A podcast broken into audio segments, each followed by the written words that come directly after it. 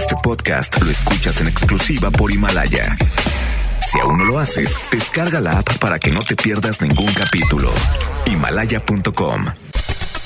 Titulares del día.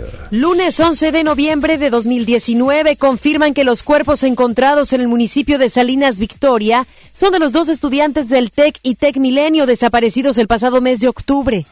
Y ante esto, autoridades de la Fiscalía señalan que la principal línea de investigación por el secuestro y muerte de los dos estudiantes del TEC se relaciona con la venta de droga. Se activa la alerta Amber luego de que un hombre prendiera fuego a su esposa y raptara a su hija de nueve años. En el municipio de Pesquería, la mujer se encuentra en estado grave. En información local, presenta el gobierno del estado el proyecto del presupuesto para Nuevo León en 2020. Sería de 105.218 millones de pesos y no se esperan incrementos a los impuestos. En información nacional, señala el presidente López Obrador que se realizará una consulta sobre el tren Maya, esto con la finalidad de que no exista un sabotaje legal. En información internacional, luego de 14 años en el poder, renuncia el presidente de Bolivia, Evo Morales, y México le ofrece asilo. Son las 3 de la tarde con dos minutos. Vamos con Judith Medrano. Ella tiene información vial. Una noche puede cambiarlo todo. Luna, descansa mejor. Presenta. MBS Noticias Monterrey presenta Las Rutas Alternas. Muy buenas tardes, soy Judith Medrano y este es un reporte de MBS Noticias y West.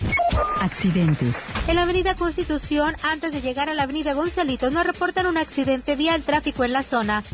Tráfico. Tráfico lento se registra en la avenida Ruperto Martínez de Guerrero y hasta Porfiria Díaz, esto es en el centro de la ciudad de Monterrey. En la avenida Miguel Alemán registra vialidad fluida de Acapulco y hasta la carretera Apodaca-Huinalá. Clima. Temperatura actual 27 grados. Amigo automovilista, le invitamos a utilizar el cinturón de seguridad. Recuerde que este puede salvarle la vida. Que tenga usted una extraordinaria tarde. MBS Noticias Monterrey presentó Las Rutas Alternas. Una noche puede cambiarlo todo. Luna, descansa mejor. Presentó. MBS Noticias Monterrey con Ana Gabriela Espinosa. La información presentada de una manera diferente. Iniciamos. Muy buenas tardes, bienvenidos y bienvenidas a este espacio de información. Yo soy Ana Gabriela Espinosa y junto a todo el equipo de MBS Noticias Monterrey y FM Globo 88.1 agradecemos que esté con nosotros en este arranque de semana. Quédese con nosotros porque tenemos bastante información en este lunes. Le recuerdo redes sociales a su disposición. En estas podemos intercambiar opiniones de lo que aquí planteamos, de lo que aquí le podemos informar en esta tarde. Nos busca como MBS Noticias Monterrey eh, a través de Twitter o bien a través del Instagram de una, servidor, de una servidora, Anagabi EM. Vamos con detalles acerca de esta historia que ya traemos desde hace un par de semanas, porque este fin de semana fueron encontrados los cuerpos de dos estudiantes del TEC, los cuales se encontraban desaparecidos desde hace ya unas semanas. Además, se activó la alerta Amber luego de que un hombre prendiera fuego a su esposa y raptara a su hija de tan solo nueve años. Sobre ambos temas, platica e informa nuestra compañera Judith Medrano. Muy buenas tardes, Judith, ¿cómo estás? Gracias, Ana Gabriela. Te saludo con gusto para informarte que la principal línea de investigación en la muerte de los estudiantes del sistema TEC es el consumo de drogas y el trasiego de drogas. También te comento que el vicefiscal de Ministerios Públicos, Luis Enrique Orozco Suárez, comentó que de acuerdo con la autopsia practicada a Raúl Ignacio Fernando Saldaña, de 23 años, y Saúl Alejandro Sandoval Trejo, de 22, la causa de su fallecimiento fue asfixia por estrangulamiento. ¿Qué fue lo que dijo Luis Enrique Orozco? Ya lo escuchamos. Eh, información dada por la ciudadanía. Se procedió a, a, inspeccionar el lugar con el apoyo de binomios caninos que dieron positivo al hallazgo, eh, como digo, dos cadáveres eh, que fueron extraídos, eh, fueron analizados por los elementos de, del servicio médico forense y se determinó tras las pruebas genéticas que se trataba de los dos estudiantes desaparecidos desde hace eh, tres semanas aproximadamente. ¿Cuáles son las causas de la muerte? De acuerdo al dictamen de autopsia, fue asfixia por estrangulamiento. Te comento que el funcionario estatal agregó que después de la privación de la libertad de los jóvenes El pasado 16 de octubre ellos fueron asesinados y enterrados casi de inmediato. A su rapto, por esto, por esa cuestión, no se solicitó rescate alguno a la familia. Orozco Párez agregó que el vehículo en donde fueron llevados los dos estudiantes se encuentra asegurado y dentro de las pruebas oficiales arrojaron que fueron lastimados en este sitio y llevados hasta el ejido La Copina en Salinas, Victoria. El funcionario comentó que en las próximas semanas ese caso podría ser resuelto dado que las investigaciones se encuentran muy avanzadas. Escuchemos de nueva cuenta a Luis Enrique Orozco. Hay mucho avance en, la, en las investigaciones. Eh, eh, sabemos eh, las condiciones, insisto, de la privación de la libertad. Esto obviamente orienta también la posibilidad del esclarecimiento de quiénes son las personas que los privaron de la vida. Por obvias razones este, omitiremos detalles, pero estamos avanzando en, en, el caso y pensamos que en próximos días podremos resolverlo legalmente. Pensamos que uno de los jóvenes estaba relacionado probablemente con el consumo y probablemente también con con, el trasiego de drogas, algo que estamos tratando de documentar y comprobar fehacientemente en la carpeta de investigación. En tanto, los cuerpos de Raúl y Saúl ya fueron entregados a sus familiares. También el día de hoy se refirieron al caso de Yasmín Ortega García, a quien su esposo le roció alcohol para después prenderle fuego. Ella continúa grave en un hospital. La línea de investigación de este caso, Ana Gabriela, que ocurrió en el municipio de Pesquería, es celos por parte de su pareja sentimental, su esposo Silvano Ronquillo Hilario. Escuchemos de nueva cuenta a Luis Enrique Orozco. continúa la investigación. Eh, la señora sabemos que eh, continúa internada en un hospital de aquí del municipio de Monterrey en condición grave. Sufrió lesiones eh, de segundo grado que afectaron su salud y la mantienen hospitalizada. La Fiscalía tomó conocimiento del evento, eh, se presume que el móvil tenga que ver con una cuestión de celos de parte del agresor, eh, que tras la agresión que sucedió con, eh, un objeto este, inflamable, una sustancia inflamable, perdón, se dio a la fuga del lugar donde sucedieron los hechos, que era el domicilio donde cohabitaban ambos, llevándose a una niña de nueve años respecto de la que ya se emitió una alerta y hasta ese momento continúa activa la alerta Amber para encontrar a Silvana, de nueve años, hija de esta pareja. Ana Gabriela, es mi información. Muy buenas tardes. Gracias, Judith. Al pendiente, por supuesto, de lo que continúe en relación a estos dos casos en la Fiscalía y todas las investigaciones que se vayan desarrollando. Gracias. Buenas tardes. MVS Noticias, Monterrey. Esta mañana el gobierno del estado ofreció una conferencia de prensa para presentar el presupuesto de la entidad para este próximo 2020. Vamos con Giselle Cantú, quien tiene el detalle. Buenas tardes, Giselle. Gracias, Ana Gabriela. Muy buenas tardes. Informo que con un decremento del 1.1% comparado con el cierre de este año, el gobierno del Estado, a través de la Secretaría de Finanzas y Tesorería, presentó el proyecto del presupuesto 2020, el cual asciende a los 105.218 millones de pesos.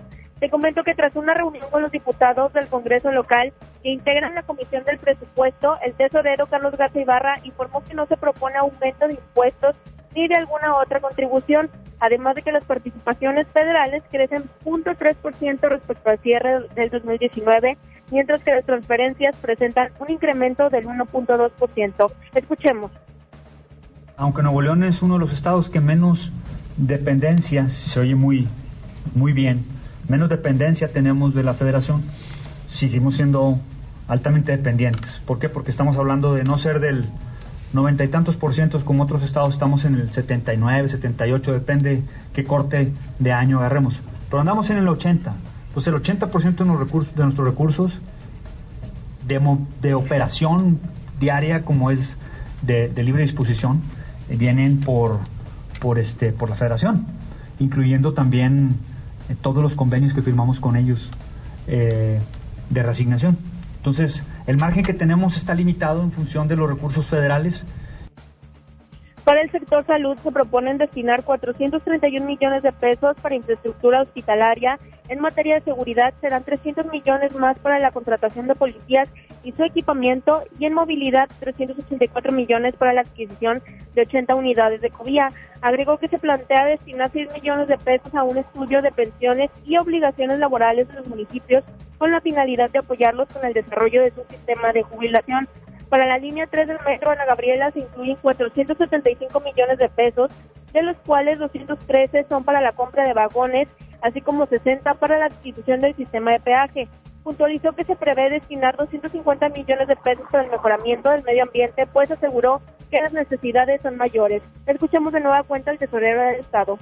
Estamos hablando de adquisición y rehabilitación de estaciones de la red de monitoreo, adquisición de sensores remotos para monitoreo, de fuentes móviles, eh, la ejecución de redes de ciclovías y otra gran cantidad de proyectos que tienen que ver, e incluso también, eh, por ejemplo, eh, convenios con la universidad para laboratorio de, sustentabilidad, etcétera, etcétera. ¿no? Aquí traemos una lista importante de, de proyectos que pudiesen estar ligados a estos 250. 250, la pregunta es, ¿es suficiente? Pues tal vez no.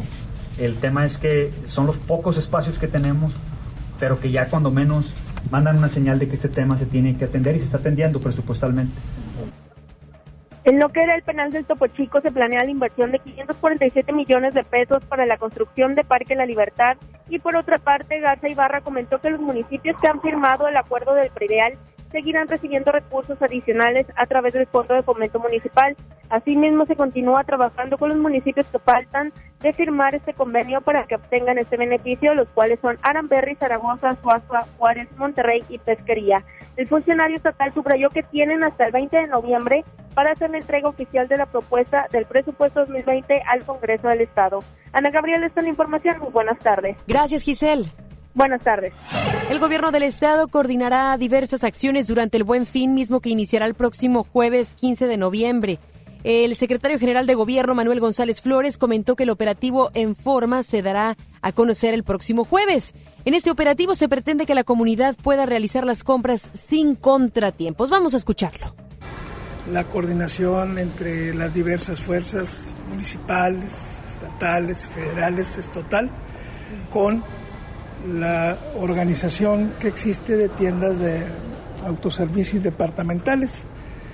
Eh, han estado reuniéndose, ya llegamos a la semana, habrá un eh, listado de recomendaciones para la ciudadanía para cuidar su aguinaldo, su bono o su dinero, simplemente su quincena ahora este fin de semana que se aproxima, que inclusive eh, pues será puente la idea es que la ciudadanía disfrute de sus compras si es que las lleva a cabo o decide hacer eso.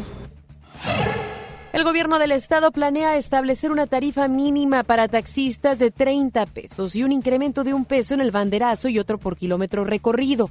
Esta propuesta, aprobada por unanimidad el pasado 1 de noviembre en la Comisión de Costos y Productividad del Consejo Estatal de Transporte y Vialidad, se dio para equiparar a la tarifa mínima que se cobra en el servicio mediante aplicaciones para celulares. Con estas modificaciones, el banderazo diurno pasaría de 8.78 pesos a 9.78 pesos y el nocturno de 10.53 a 11.53. Aunque no se ha definido fecha para discutir y votar el incremento, el Consejo realizó el viernes un ajuste en la propuesta que se llevará al Pleno para su aprobación. En el Congreso local continúa la glosa del cuarto informe de gobierno. Vamos con Judith Medrano, quien estuvo ahí y tiene la información. Buenas tardes, Judith. Adelante con el reporte. Gracias, Ana Gabriela. Te saludo con gusto. En el Congreso del Estado se realizó la glosa por el cuarto informe de gobierno de Jaime Rodríguez Calderón, ahora en el área de desarrollo social. Aquí, la secretaria de Educación, María de los Ángeles Errizuriz Alarcón mencionó que hasta el momento el 90% de los padres ya inscribió a sus hijos para estudiar en el próximo ciclo escolar. Hay que recordar, Ana Gabriela, que por primera vez esto se hace de manera electrónica. Escuchamos a la funcionaria estatal.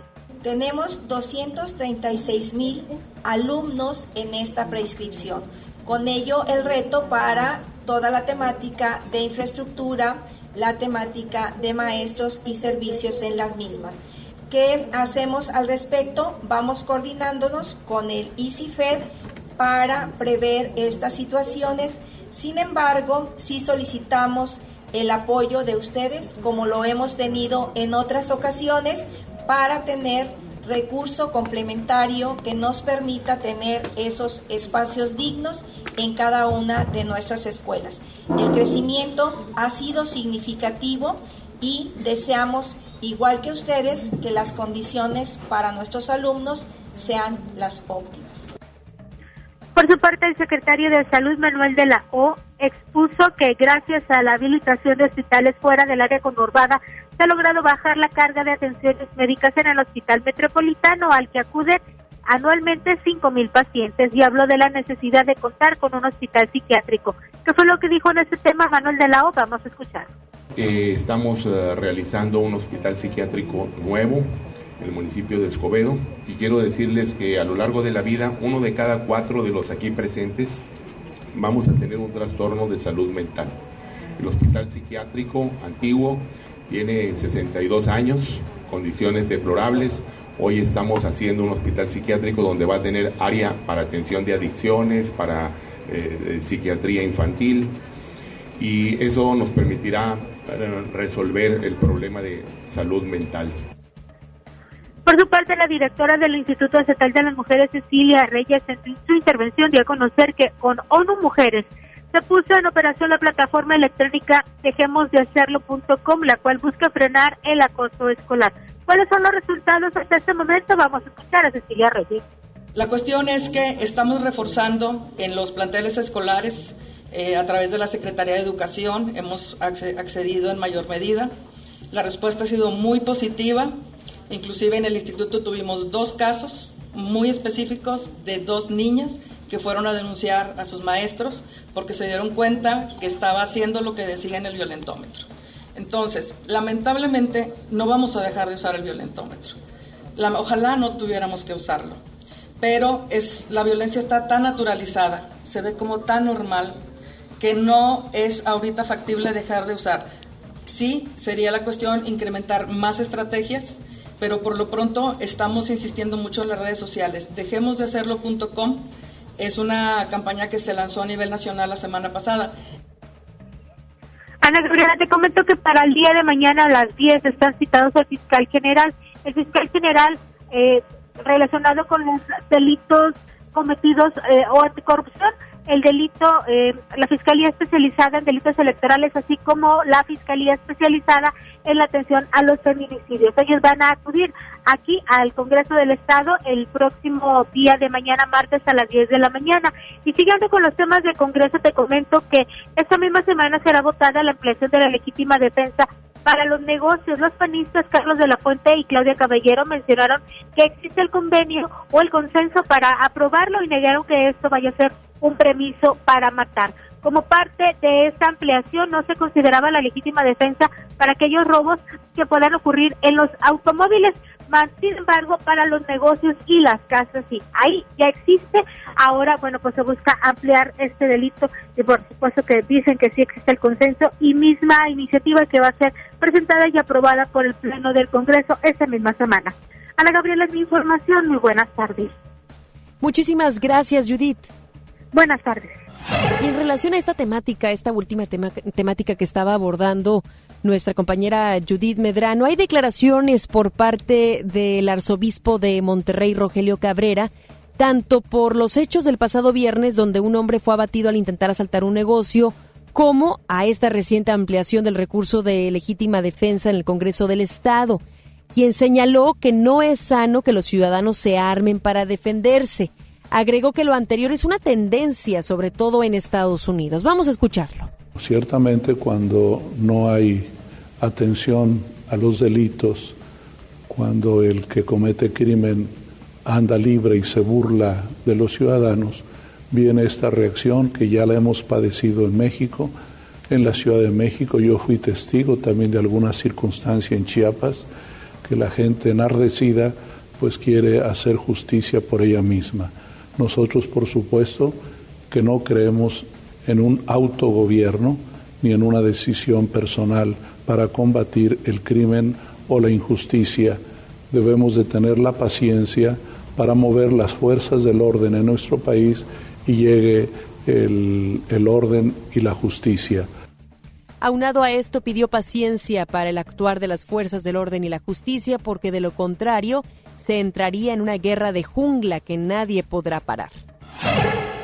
Vamos a otros temas. La Comisión Nacional del Agua, la CONAGUA, alertó ayer sobre el ingreso de un frente frío que originará un descenso en la temperatura en el estado y su área metropolitana a partir de mañana y hasta el jueves. De acuerdo con un sitio especializado en meteorología, el termómetro llegará este martes a una mínima de 5 grados, el miércoles va a bajar hasta 4 y el jueves llegará a subir a 6 grados. Aunque la Conagua prevé que el sistema frontal número 12 entrará hoy al norte y noreste de México, señaló que en Nuevo León se sentirá a partir de la madrugada de este martes. Actualmente tenemos 28 grados, cielo nublado. Sin embargo, la mínima del día de hoy es de 6, cosa que viene, por supuesto, en línea a este Frente Frío número 12 que estará ingresando en las próximas horas, ya por la madrugada e inclusive para el día de hoy se tiene pronosticada lluvia a partir de las 6 de la tarde en un porcentaje del 80%, es decir que vamos a tener lluvia en el área metropolitana de Monterrey hoy a partir de las 6 de la tarde para que lo considere si es que tiene algunas vueltas. Y también pensar, por supuesto, en que estas bajas temperaturas se dan en estos próximos días en donde tendremos el buen fin, para que tenga mucha precaución si es que usted va a salir de su casa y que abrigue muy bien a los pequeñitos, que usted también se abrigue y a las personas de la tercera edad. Y en relación a esto, la Secretaría de Educación dio a conocer que en los próximos días las clases se impartirán de manera regular en los planteles educativos ante los pronósticos de bajas temperaturas para la entidad. La dependencia señaló que quedará a consideración de los padres de familia si deciden llevar o no a sus hijos mientras que los directivos de los planteles revisarán cada caso en particular. Y en otra información, por su participación en el concurso Compartiendo Nuestras Tradiciones, autoridades del municipio de Monterrey reconocieron a la escuela primaria profesor Alberto Jauregui López por la elaboración de su altar de muertos. En este concurso participaron más de 100 escuelas, las cuales subieron las fotografías de los altares a las redes sociales del municipio y la ciudadanía eligió al ganador. Por haber obtenido el triunfo, el plantel fue acreedor a 150 balones de fútbol, material para mantenimiento como latas de pintura y boletos para partidos de básquetbol del equipo Fuerza Regia. El alcalde Adrián de la Garza Santos señaló que este tipo de actividades se realizan para fomentar las costumbres y tradiciones mexicanas entre los menores, como lo es el Día de Muertos. Es la razón por la que el municipio de Monterrey eh, inició eh, esta dinámica de concurso para que la gente participara sobre todo en un tema que tiene que ver con la tradición mexicana. Eh, nos da mucho gusto estar el día de hoy aquí en esta primaria que fue la que recibió más de mil interacciones diciendo que, que, era el que más les había gustado. Es una forma de reconocerles, pero también de incentivar a todos los niños, a todos los jóvenes, a los padres de familia, a que participen cada vez más en las tradiciones mexicanas para no perder nuestras, nuestros orígenes y nuestras raíces. Para agilizar los trámites en 23 servicios en el municipio de Guadalupe puso en marcha la ventanilla virtual. La alcaldesa Cristina Díaz Salazar mencionó que además de reducir costos, tiempo y procesos, esta herramienta digital moderniza la gestión pública. Bajo este programa se podrán realizar los procedimientos en línea como licencias de edificación, licencias de anuncios y hasta permisos temporales para el cierre de calles, ofreciendo así mayor transparencia en el procedimiento. Damos un paso adicional al lograr el ISO 37120-2014, que es una norma internacional administrada por el World Council on City Data, con sede en Toronto, Canadá, que a partir de que se estableció en el 2014 en, Toronto, eh, empieza esta norma a medir la calidad de vida y los servicios públicos en las ciudades que puede ser utilizado por cualquier ciudad, municipio o gobierno local que desee medir su desempeño de manera comparable y verificable con independencia del tamaño, la ubicación o el nivel de desarrollo. El coordinador del grupo legislativo del PRI, Francisco Cienfuegos, hizo entrega de otros 25 encinos siempre verdes de dos pulgadas Esto como parte de una apuesta con su homólogo panista Carlos de la Fuente con motivo del clásico regiomontano 123 que se llevó a cabo el pasado mes de septiembre. Dichos encinos fueron sembrados en la colonia residencial Las Puentes, quinto sector, en el municipio de San Nicolás de los Garza. Más adelante, en MBS Noticias, Monterrey. Luego de 14 años en el poder, renuncia el presidente de Bolivia, Evo Morales, y México le ofrece asilo. Señala el presidente López Obrador que se realizará una consulta sobre el tren Maya, esto con la finalidad de que no exista un sabotaje legal. Regresamos después del corte a MBS Noticias Monterrey con Ana Gabriela Espinosa. A mí me gusta salir a apoyar el Teletón. A mí me gusta donar y ganar. A nosotros nos gusta apoyar. Deposita 20 pesos en los botes de Teletón y recibe un raspatón, con el que puedes ganar increíbles premios. Apoya del 28 de octubre al 14 de diciembre. ¿A ti qué te gusta hacer? Teletón, 14 de diciembre. Permiso Sego 2019-0229 PS07. ¿Te perdiste tu programa favorito? Entra ahora a himalaya.com o descarga la app Himalaya y escucha el podcast para que no te pierdas ningún detalle. Himalaya tiene los mejores podcasts de nuestros programas. Entra ahora y escucha todo lo que sucede en cabina y no te pierdas ningún detalle. La app Himalaya es la mejor opción para escuchar y descargar podcast. Una de las bandas más importantes de Latinoamérica vuelve a Monterrey para darte todo el power del Unplugged. Molotov, presentando su nuevo álbum, El Desconecte. Este 6 de diciembre, Auditorio Pabellón M, el centro de los espectáculos. Boletos a la venta en Ticketmaster y en taquillas del auditorio. Sí, ¿quién habla? Paco. ¿Qué canción quieres? La verdad, no quiero una canción. Sé que mi papá escucha tu programa y ahora quiero que me escuche. Tengo algo importante que decirle. ¿Cómo se llama tu papá? Toño. Toño, ya es hora de poner atención. 5.6 millones de niñas, niños y jóvenes participaron en la consulta infantil y juvenil del INE. Visita INE.mx y descubre que están diciendo cosas que los adultos no están acostumbrados a escuchar. Es tiempo de poner atención, es tiempo de hacer algo. Contamos todas, contamos todos. INE. El Infonavit se creó para darle un hogar a los trabajadores mexicanos, pero hubo años en los que se perdió el rumbo. Por eso, estamos limpiando la casa, arreglando, escombrando para que tú, trabajador, puedas formar un hogar con tu familia. Infonavit, un nuevo comienzo. Oye, qué práctico traes el lunch de tu hijo. Claro, con el nuevo bote de pollo matón, mi hijo es feliz. Pollito, quesadilla, salchicha y tortillas, así de práctico. En el curso de diseño y producción de audio del Centro de Capacitación MBS aprenderás a grabar, editar, mezclar, ecualizar y todo lo necesario para realizar tus proyectos creados desde cero. Para más información comunícate 11000733 o ingresa www.centrombs.com. Yo por el color. Yo por el tamaño. Yo por el diseño. Hay decisiones que podemos tomar basándonos en nuestros gustos, pero para otras necesitamos herramientas que nos ayuden. Por eso, el IFT te ofrece el comparador de servicios de telecomunicaciones para que elijas los servicios de telefonía fija, móvil, televisión de paga e internet que mejor se adapten a tus necesidades. Entra a comparador.ift.org.mx. Instituto Federal de Telecomunicaciones. ¿Te ofrecieron un trago o un cigarro? ¿O un churro? Natacha. Y te dijeron que no pasa nada. ¿Seguro que no pasa nada? Antes de entrarle, deberías saber lo que las sustancias adictivas pueden causar en tu cuerpo. ¿O te gusta andar por ahí con los ojos cerrados? Mejor llama a la línea de la vida de Conadic 800-911-2000 cualquier día a cualquier hora. Aquí te escuchamos. Juntos por la paz. Estrategia Nacional para la Prevención de las Adicciones. Gobierno de México. En Luna entendemos la importancia de descansar mejor para vivir mejor. Por eso creamos el colchón Luna, el mejor calificado de México. Aprovecha el 20% de descuento en toda la tienda durante el buen fin. Visítanos en nuestra tienda en Punto Valle o en luuna.mx. Este buen fin, estrena casa con Marfil. Llévate 4 mil pesos en monedero electrónico. Además, un descuento especial y un bono para escriturar. Contamos con barda perimetral, caseta para control de acceso, espectaculares, parques y más. Consulta la promoción en nuestras redes sociales. Búscanos en Facebook como Marfil Desarrollos. Para usted que sí distingue la calidad, un desarrollo Marfil. Galerías Monterrey recibe la Navidad con Masha y el oso. Te invitamos este 13 de noviembre a las 7 de la noche al show en vivo de estos divertidos personajes, mientras celebramos juntos el encendido de nuestro increíble árbol navideño. Regala magia con Galerías Monterrey. Regresamos con más información.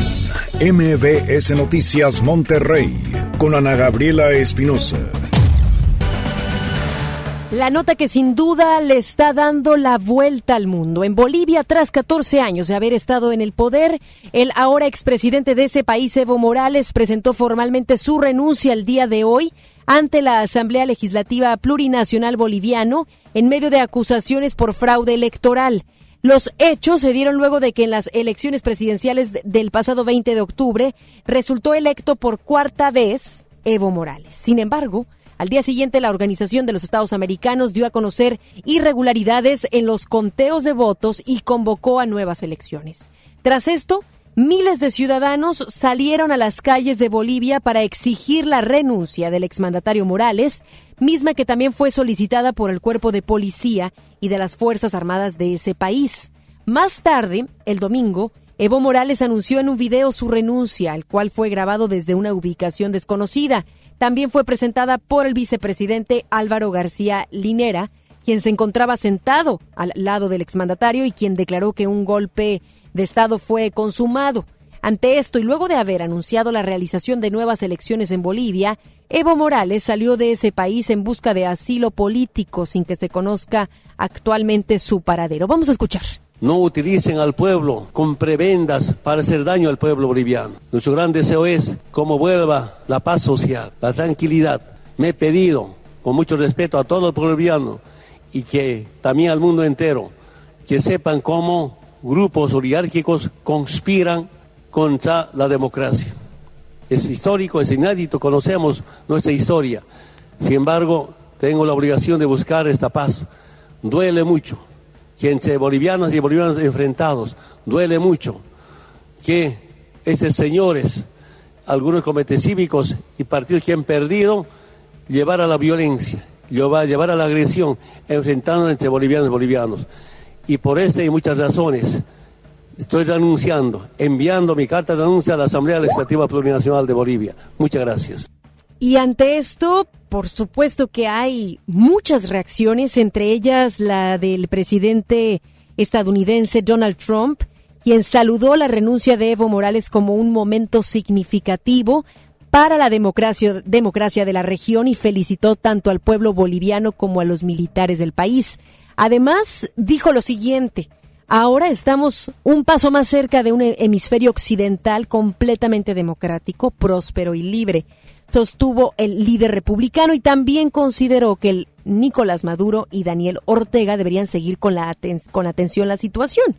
Dijo lo siguiente Trump, estos acontecimientos envían una fuerte señal a los regímenes ilegítimos de Venezuela y Nicaragua de que la democracia y la voluntad del pueblo siempre prevalecerán. Esa fue una de las reacciones y también hay reacciones, por supuesto, por parte del mandatario Andrés Manuel López Obrador en torno a la renuncia de Evo Morales y el gobierno de México, de hecho, ofreció asilo político al exmandatario. Además, el presidente López Obrador llamó a una sesión de emergencia de la OEA para discutir la situación. Vamos con Rocío Méndez. Ella nos puede ampliar más acerca de esta temática. Buenas tardes, Rocío. Gracias, Ana Gabriela. Muy buenas tardes. México no aceptaría un gobierno de carácter militar en Bolivia. Hay una operación militar en curso que rechazamos. Es similar a aquellos trágicos hechos que ensangrentaron nuestra América Latina el siglo pasado, advirtió el secretario de Relaciones Exteriores Marcelo Ebrard Casaubón. Lo que ayer se produjo lo consideramos un golpe. Se dio a conocer un reporte de la Organización de Estados Americanos en relación al reciente proceso electoral. Después de ello,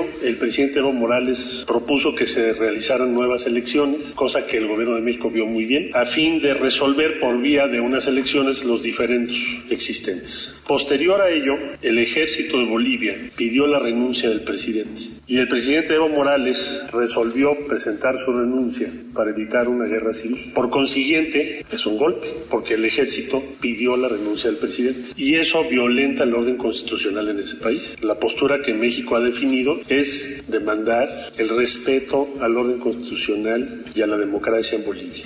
De esta manera, el gobierno de México convoca a una reunión con carácter de urgente a la Organización de Estados Americanos ante el silencio del organismo. Escuchemos al presidente Andrés Manuel López Obrador. Suscribo lo dicho por el secretario de Relaciones Exteriores. Se van a hacer planteamientos como el exhorto a la OEA para que con urgencia convoque a reunión y se fije con claridad una postura, no al silencio. México se manifiesta pendiente de los acontecimientos que se desarrollen en Bolivia ante el tipo de gobierno que se va a configurar, porque no solo se dio la renuncia del presidente Evo Morales, sino también del vicepresidente, de ministros, senadores e incluso diputados. Y de conformidad a la tradición de asilo que caracteriza a la República Mexicana, nuestro país ofrece asilo a Evo Morales. Respecto a la respuesta del ofrecimiento de asilo de México, todavía no la tenemos. Y enseguida permitirían la entrada de Evo Morales a México.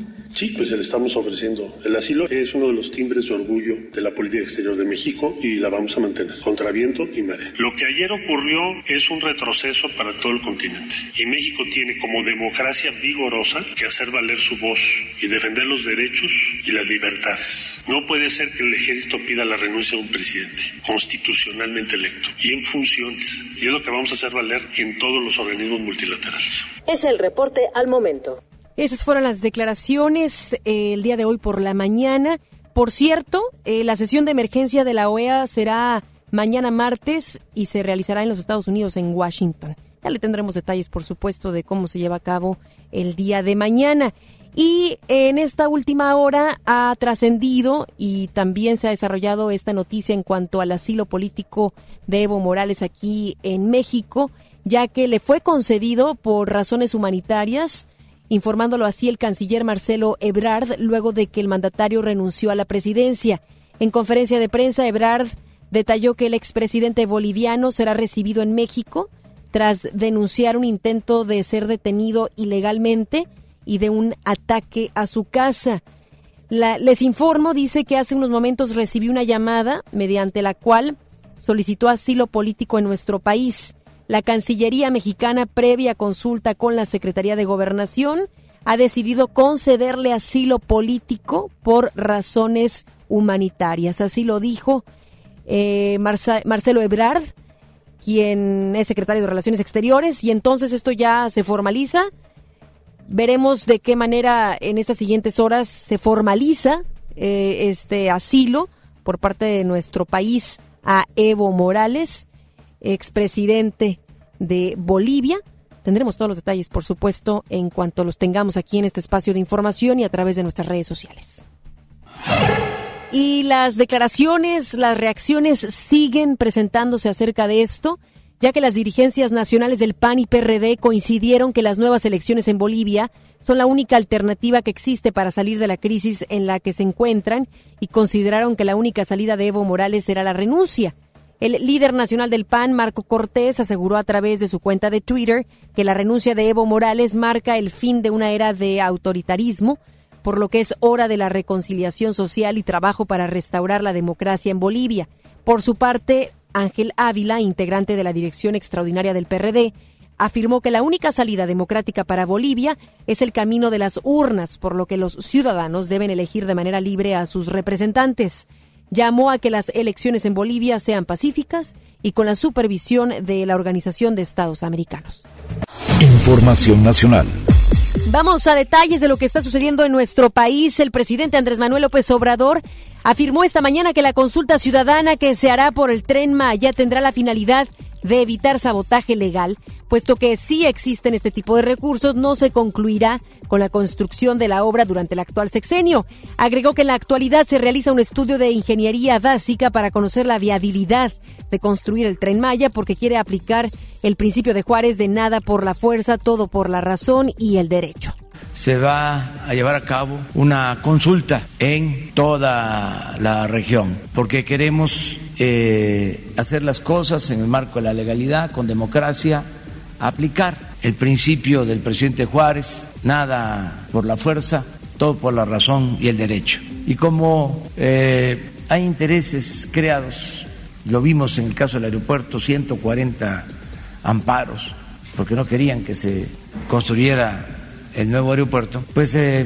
no queremos que esto suceda también en el caso del tren Maya. Y precisamente eh, tenemos más información relacionadas a algunas declaraciones que ha hecho el mandatario Andrés Manuel López Obrador porque el expresidente Vicente Fox, quien sabemos al igual que Felipe Calderón son tuiteros, muy tuiteros, yo creo que más que en su propia administración y pareciera ser que sí, ellos son los que están tuiteando.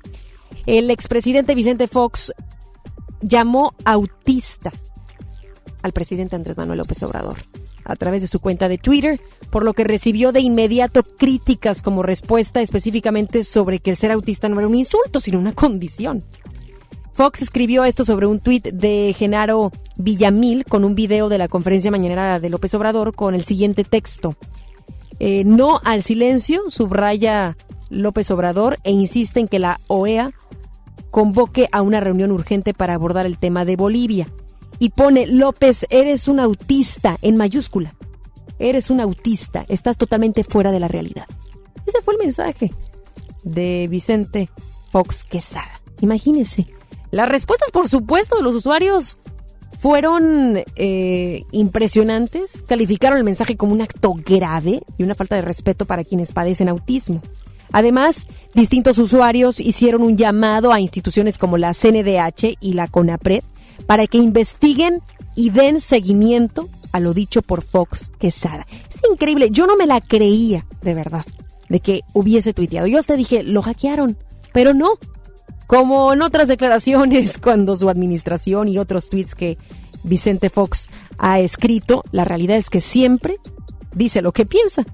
Y ahí es que nos damos cuenta, pues, qué tiene en su cabeza. Es impresionante que se le pueda llamar autista a alguien de una manera despectiva que no sabe que esta es una condición? Por supuesto que le van a seguir tupiendo mensajes en redes sociales. Pidió disculpas, ya después pidió disculpas Vicente Fox a través de redes sociales hace unas cuantas, hace unos cuantos minutos. Pidió disculpas por haber puesto el, el tema de autista y dice que no lo quería calificar de tal manera. Y el gobierno de México invitó al Buró Federal de Investigación, el FBI por sus siglas en inglés, a cooperar en la investigación de la masacre de nueve integrantes de la familia Levarón el pasado 4 de septiembre en Bavispe, Sonora. La Cancillería mexicana dio a conocer que envió una nota diplomática a la embajada estadounidense en México para que notificara al FBI la invitación. La dependencia aseguró que esta decisión se tomó en colaboración con la Secretaría de Seguridad y Protección Ciudadana y en apego a los protocolos de la Fiscalía General de la República. Cabe mencionar que desde el pasado viernes la gobernadora de Sonora, Claudia Pavlovich, tuvo la iniciativa y había solicitado la colaboración del FBI en las investigaciones por la masacre. Ya aceptó el FBI hace unos cuantos momentos esta invitación que se le hace por parte del gobierno mexicano a que colabore en las investigaciones en torno a la masacre a estas nueve personas, seis menores y tres mujeres en Sonora. Vámonos con más temas. Vámonos con más temas. Tras la elección de Rosario Piedra como nueva titular de la Comisión Nacional de los Derechos Humanos, las diferencias entre el PAN y Morena en el Senado siguen haciéndose presentes, mientras que los blanquiazules insisten en un fraude los morenistas dicen que son honestos y transparentes. La bancada del, PAN oficializó ante la mesa directiva del Senado la petición de que Rosario Piedra no rinda protesta como titular de la CNDH, además de reponer el procedimiento de elección por evidentes violaciones a la Constitución. Los panistas indicaron que el nuevo procedimiento para elegir al titular de la CNDH debe hacerse con tablero abierto y ante notario público. Por su parte, Morena insistió en que el procedimiento fue transparente y que ya, ya concluyó. Y en entrevista para la primera emisión de MBS Noticias, el consejero electoral del Instituto Nacional Electoral, Marco Baños, habló con nuestro compañero Luis Cárdenas sobre la propuesta de Morena de reducir a tres años la presidencia del INE y de la reducción del presupuesto. Baños comentó que le agrada más la designación directa de la Cámara de Diputados, pues esto le quita al instituto presiones innecesarias. A mí en lo particular, y lo digo con, mucho respeto y además con, experiencia, mucha experiencia en este tema, te diría que me gusta más eh, la designación directa por la Cámara de Diputados en este caso, para un periodo completo porque le da estabilidad y evita que sucedan situaciones como las que han ocurrido y hay que decirlo este eh, con mucha claridad recientemente en el Tribunal Electoral del Poder Judicial de la Federación donde que se dan por eh, debajo de la mesa. sí se pegan durísimo con, con las sucesiones y luego eh, a mí me parece que el tema de que tú coloques esa esa situación no solamente genera una inestabilidad si tú quieres por un periodo corto dentro de la propia institución Economía y finanzas. Nos vamos con nuestro compañero David Ramos, quien tiene información importante. Buenas tardes, David. Financiera Finreal inauguró el pasado 9 de noviembre su primer espacio FinCredits en la plaza comercial Patio Lincoln en la ciudad de Monterrey. Con 15 años en el mercado a nivel nacional, Finreal decidió fundar un espacio donde convergen la inclusión financiera y la tecnología de vanguardia.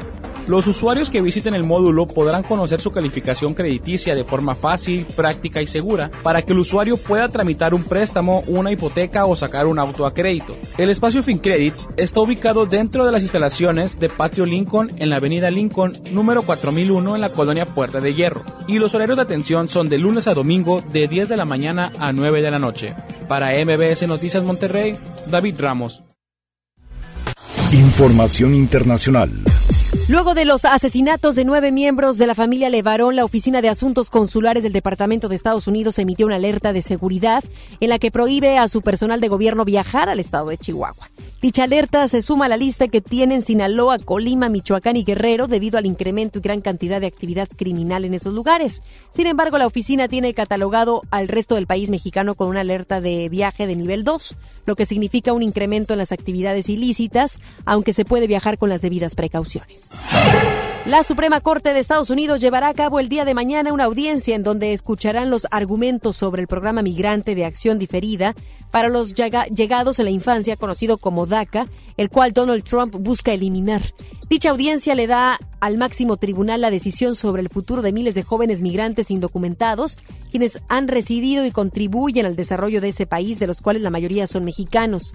Por su parte, la embajadora de nuestro país en Estados Unidos, Marta Barcera, declaró que si se decide desaparecer el programa DACA, esto tendrá un impacto devastador para los jóvenes beneficiarios y estadounidenses, pues la eliminación costaría a la economía de ese país 60.3 millones de dólares durante la próxima década. Luego de que ayer se llevaran a cabo las cuartas elecciones generales en España en cuatro años, el Partido Socialista Obrero Español resultó ganador con 122 escaños y el 28.39% de los votos. La segunda posición la ocupa el Partido Popular con 85 escaños y el 20.72% de los 250 diputados que conforma el Congreso Español. Sin embargo, dichos resultados no otorgan a ninguno de los partidos la mayoría absoluta. Hasta el momento, ninguno de los bloques, derecha e izquierda, cuentan con la mayoría absoluta, por lo que se podría prolongar el bloqueo que amenaza la política española desde 2015. Vámonos a nuestra segunda pausa, regresamos con más información. Regresamos después del corte a MBS Noticias Monterrey con Ana Gabriela Espinosa. Imagínate que en México solo tuviéramos de dos sopas Solo tacos o hamburguesas. Solo dos equipos de fútbol. Solo mariachi o clásica. Solo blanco o negro. O solo dos formas de pensar. México es mucho más. En la diversidad y el respeto está nuestra riqueza. México somos todos. MBS Comunicaciones. Amigos, les tengo una noticia. ¿Sabían que ya pueden escuchar y disfrutar el podcast de este programa en Himalaya? Así es, Himalaya es la app más increíble de podcast a nivel mundial que ya está en México y tiene todos nuestros episodios en exclusiva. Disfruta cuando quieras de nuestros episodios en Himalaya. No te pierdas ni un solo programa. Solo baja la aplicación para iOS y Android o visita la página de himalaya.com para escucharnos por ahí. Himalaya. Cuando compras en Soriana, se nota, porque llevas mucho más. Pantalla LG Smart TV de 49 pulgadas de 10,590 a solo 6,990 pesos. Además, llévatela a 12 meses sin intereses. En Soriana Hiper, llevo mucho más a mi gusto. Hasta noviembre 11, aplican restricciones. El Infonavit se creó para darle un hogar a los trabajadores mexicanos, pero hubo años en los que se perdió el rumbo. Por eso, Estamos limpiando la casa, arreglando, escombrando, para que tú, trabajador, puedas formar un hogar con tu familia. Infonavit, un nuevo comienzo. En Petania Pets consentimos a los más traviesos de la casa. Durante el Buen Fin te ofrecemos el alimento ProPlan y Excellent en todas sus presentaciones con el 25% de descuento hasta agotar existencias. Comunícate al 8130 787980. Entrega a domicilio sin costo en San Pedro, San Jerónimo, Cumbres y Country. Petania Pets, ayudamos a cuidar a tu mascota. Flash informativo. Interrumpimos esta transmisión para informarles que ya está aquí el fin de semana más barato del año. Aprovecha las ofertas que tenemos para el buen fin en zapatos, ropa, comida, juguetes y mucho más. Los esperamos del 15 al 18 de noviembre en Plaza Fiesta San Agustín. Descubre lo mejor de ti. El dengue es una enfermedad que se transmite por el piquete de un mosquito que crece en el agua. Juntos podemos detenerlo. Lava y tapa recipientes en los que almacenas agua. Voltea los que no estés usando. Tira todo lo que no sirve y pueda acumular agua. Recuerda, lava, tapa, voltea y tira. Sin criaderos no hay mosquitos. Y sin mosquitos no hay dengue. Gobierno de México. Con la reforma constitucional en materia de paridad de género aprobada en el Senado, se garantiza la participación igualitaria entre mujeres y hombres en todas las instituciones del Poder Ejecutivo, Legislativo y Judicial. En México somos la mitad de la población y ahora participaremos en la toma de decisiones en paridad. 50% mujeres y 50% hombres. Así reafirmamos nuestro compromiso de servir. Senado de la República. Cercanía y resultados. Este buen fin, estrena casa con Marfil. Llévate 4 mil pesos en monedero electrónico. Además, un descuento especial y un bono para escriturar. Contamos con barda perimetral, caseta para control de acceso, espectaculares, parques y más. Consulta la promoción en nuestras redes sociales. Búscanos en Facebook como Marfil Desarrollos. Para usted que sí distingue la calidad, un desarrollo Marfil. Usted escucha MBS Noticias Monterrey con Ana Gabriela Espinosa. Los espectáculos con Ramiro Cantú. Muy buenas tardes, Ramiro. ¿Cómo estás? Adelante con información. Ana Gaby, un gusto saludarte y listo con la información de los espectáculos. Bueno, pues se cocina una segunda temporada de la serie Luis Miguel e Isan Yunas, quien personificó al cantante en su época de, pues ahora sí de que pe pequeño, pues ya creció, ahora tiene otros proyectos. Vamos a escuchar al, al cantante y actor español. Pues él, él, siempre decía que yo era muy buen actor y cantante, entonces estaba muy contento del trabajo que hice yo. La verdad es que sí, sí, tengo que decir eso, es que sí, sí, escuché, bueno, de pequeño mi, mi padre y mi madre siempre me ponían el disco de México en la piel, ¿lo conoces, no? de México la piel en el carro cuando íbamos a la escuela. Entonces, cada día, pero te estoy hablando de cuando era así, cuando tenían apenas pues cuatro o cinco añitos. A mí la verdad es que sí, a mí me encantaría pues llegar a ser un chico como Luis Miguel, porque ha, ha, ha crecido casi como yo, bueno, por no decir casi igual, y la verdad es que sí, me encantaría pues tener una carrera igual de exitosa como la suya. Bueno, pues ya escuchamos ahí que va a continuar su carrera artística. Cambiando de información, vamos a escuchar el comando de este famoso cantante de corridos y demás. Estuvo en la ciudad de Monterrey. Así que bueno, esto fue lo que platicó.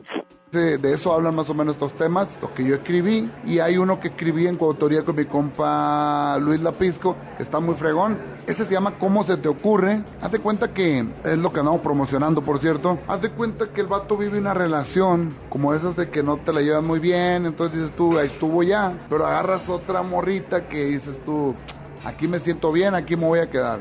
Y la chica como que quiere volver y tú le dices, no, gracias, ya estoy muy bien. Y ya que Dios te bendiga, eres muy batallosa. no, me considero naturalito, no soy, no soy muy, no soy muy...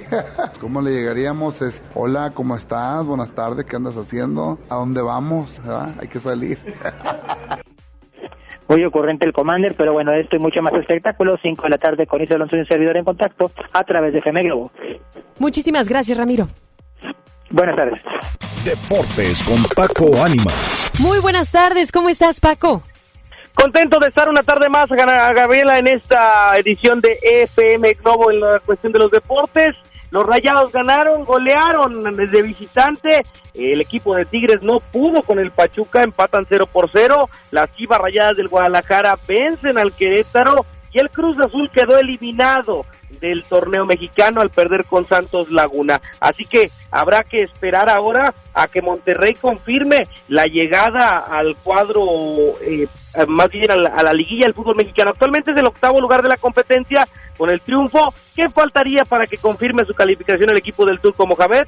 Ganar el próximo fin de semana contra el Atlas de Guadalajara en su casa, mejor dicho, la próxima jornada, porque se viene fecha FIFA en esta semana, fecha FIFA en la que la selección del Tata Martino ya concentró eh, para su partido ante Panamá con lesiones, algunas lesiones que no eh, pues podrán ver actividad en este torneo o en este inicio de la Nations League, donde el caso de Raúl Alonso Jiménez no estará reportando con la selección por una lesión, es uno de los principales factores que no podrá contar el Tata Martino para este partido. Pero Ana Gabriela, en cuestiones de la Liga MX, al momento los dos regios calificados, las Chivas todavía con alguna esperanza, necesitan cinco combinaciones para poder entrar y el Cruz Azul, mi Cruz Azul querido, está eliminado del torneo. ¿Cómo ves, Ana Gabriela?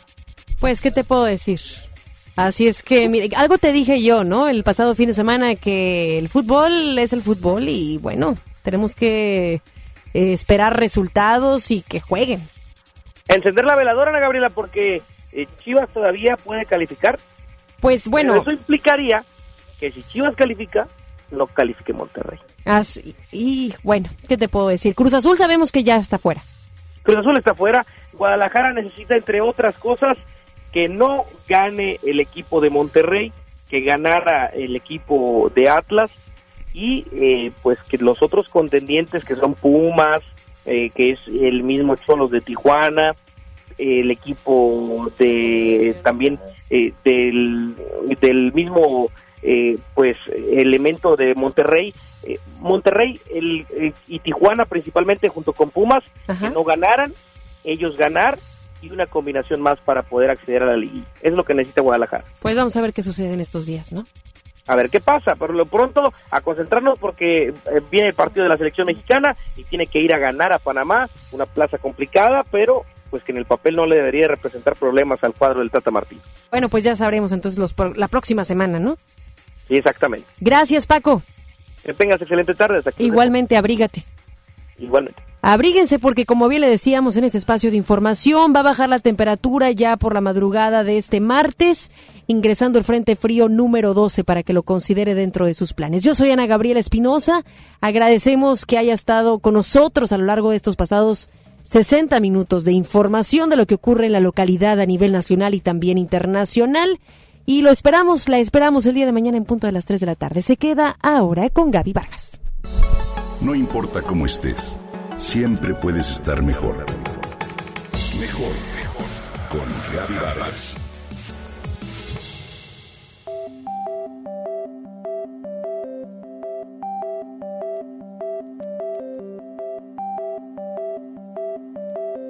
Ah, cuánto se disfruta salir a caminar, andar en bici, nadar o practicar yoga.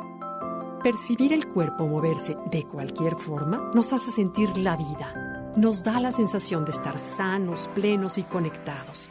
Con seguridad sabes a lo que me refiero. Sin embargo, hoy te propongo hacer de cualquier práctica algo más que un ejercicio físico y rutinario. Llevarlo a un nivel, diría yo, espiritual. A muchos en la vida diaria, por el trabajo, las prisas, los horarios, las obligaciones o lo que sea, se nos complica tener una práctica espiritual cotidiana. Aunque también es verdad que muchos otros sí tenemos tiempo para hacer algún tipo de ejercicio. Entonces, ¿por qué no unir las dos cosas? Veamos a continuación por qué. Cualquier tipo de movimiento rítmico, constante, contribuye a la mejora física y al crecimiento mental, espiritual y emocional. ¿Quién no se ha sentido mejor después de practicar un deporte durante una hora? Vaya, incluso al bailar en una reunión social.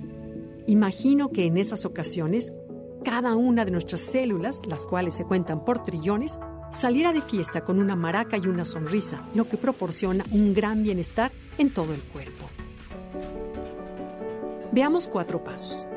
Partamos del hecho de que el cuerpo es flojo, la mente es inquieta y el alma es luminosa, ¿cierto? En el cuerpo, para lograr el bienestar total, al primero que tendremos que educar y llevar de la mano es al cuerpo. Este, como niño que repela para lavarse los dientes antes de acostarse o para recoger sus juguetes, hay que disciplinarlo.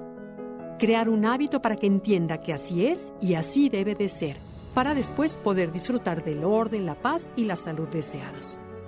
La mente, cuando mediante la disciplina sometemos al cuerpo, el cerebro comienza a cooperar y a generar las hormonas del bienestar, estimulado por los tendones, músculos y huesos en movimiento. Esto, con la práctica, resulta en una energía de unión cuerpo-mente muy placentera que calma, libera y recompensa. Nuestra práctica se podría quedar ahí, como suele ser. Sin embargo, también podemos darle mayor sentido y significado. ¿Cómo lograrlo? A través de la respiración. Sabemos que la mente, astuta como es, puede fugarse a mil direcciones en una fracción de segundo. Hay que entrenarla y traerla al presente y hacer que se concentre en una sola cosa, la respiración. La respiración recorre solo una pista, la de inhalación y la de exhalación. Así que si en cualquier tipo de práctica, ya sea yoga, carrera, nado o caminata, te concentras en observar el ritmo y el flujo del aire al entrar y salir de tu sistema, inexorablemente alcanzarás la quietud mental. Recordemos que el descanso y la paz no se dan en el cuerpo, sino en la mente. Y por último, la conciencia. Si a esa quietud interior se agrega un último factor, conciencia, entonces se producirá la gratitud y el aprecio. Gratitud al momento presente y al privilegio de movernos. Aprecio al corazón por latir, a nuestros pulmones por respirar y llevar alimento a todas las células o a la coordinación de las 300 coyunturas que unidas logran nuestra libertad física. Esto producirá el gozo, un gozo de tipo espiritual que nos abre y conecta con el alma, que dentro y fuera de nosotros ilumina al cuerpo, al universo y a la vida. Es solo entonces que el movimiento cobra otro sentido. Es solo entonces que el ejercicio deja de ser algo meramente físico, mecánico y rutinario para convertirse en una práctica, diría, que podríamos afirmar es espiritual. Además, dicha conciencia nos motivará a mejorar nuestra alimentación, nuestro sueño y nuestro estilo de vida. Vale la pena, ¿no?